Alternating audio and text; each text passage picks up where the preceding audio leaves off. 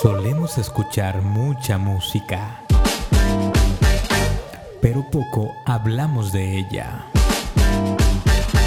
Este es un podcast para hablar de música.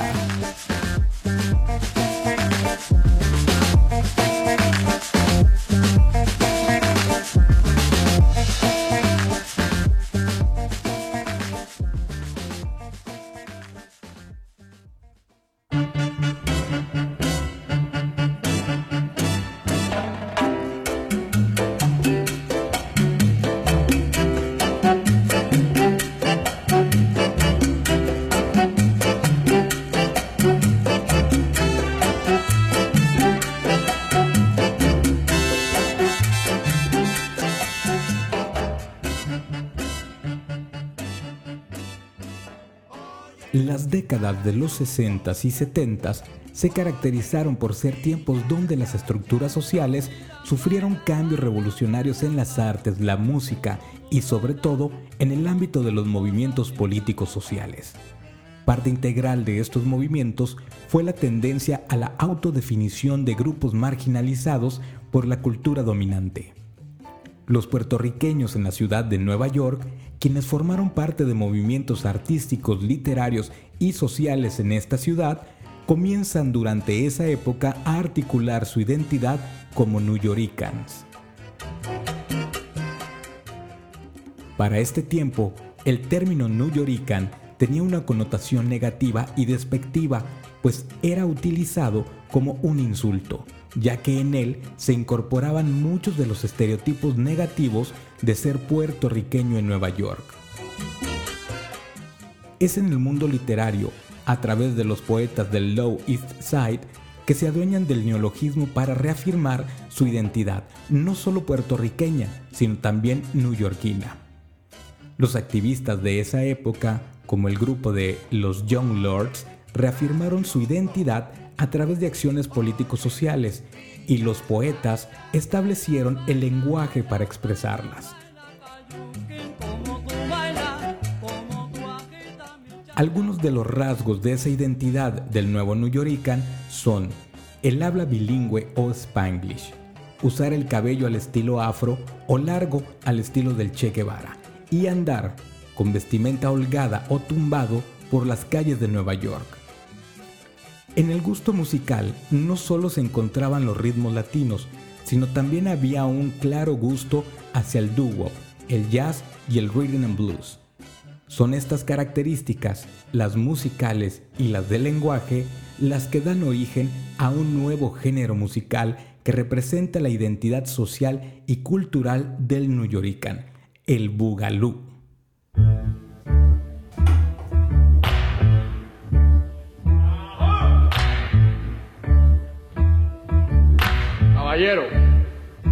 Acá vendrá Guatusi. Ese mulato que mide 7 pies y pesa 169 libras. Y cuando ese mulato llega a solar, todo el mundo dice, a correr, que ahí llegó Guatusi, el hombre más guapo de La Habana. Guatusi, Guatusi, ¿qué quiere? Oye, me dicen que tú eres guapo. El Boogaloo nace de la fusión de los ritmos afrocubanos como el mambo, el cha-cha-cha y el son montuno con el jazz, el RB y el soul estadounidense. Es cantado tanto en español como en inglés y en muchos casos utilizando los dos idiomas en una misma canción, al más puro estilo Spanglish. Si bien hay un antecedente con Ray Barreto y su tema Watusi en 1963, su desarrollo ocurrió en el Nueva York de la década de los 60, siendo más específicos en 1966 como su punto de auge. Tony Pavón cuenta que el Boogaloo comenzó en un sitio de la calle 52 y la avenida 8 en Manhattan, llamado el Palm Gardens Ballroom. El lugar era muy poco frecuentado por hispanos, en ese sitio, los bailadores le solicitarían al director Pete Rodríguez que agregara soul a su música. De esa mezcla de soul y acordes de jazz con música latina, especialmente guajira y son montuno, germinaría el bugalú. El músico Joe Cuba es considerado el padre del bugalú ya que su tema Bang Bang fue el más popular de la década, logrando vender más de un millón de copias tan solo en 1966.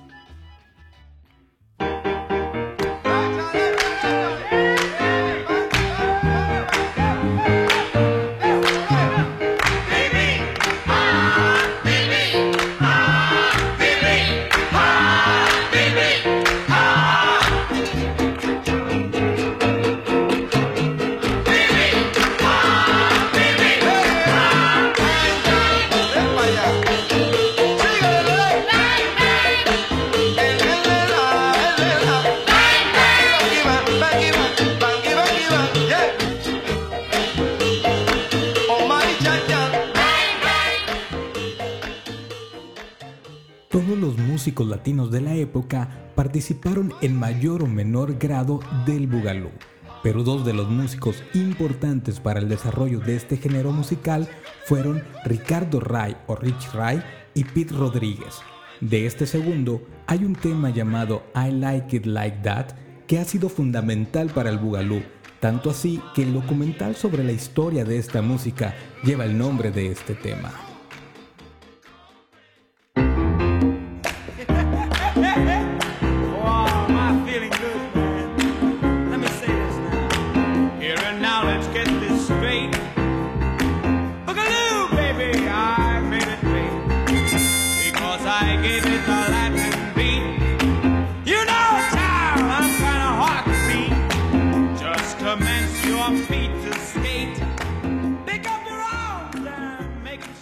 Ayudó al éxito de esta música fue que en 1966 cerró sus puertas el célebre Palladium Ballroom de Nueva York, uno de los lugares más representativos de la era de las orquestas de mambo. Fue entonces cuando el Boogaloo desplazó aquel ritmo apoderándose de las carteleras latinas y pavimentando el camino para la llegada de otro de los grandes ritmos musicales del siglo XX, la salsa.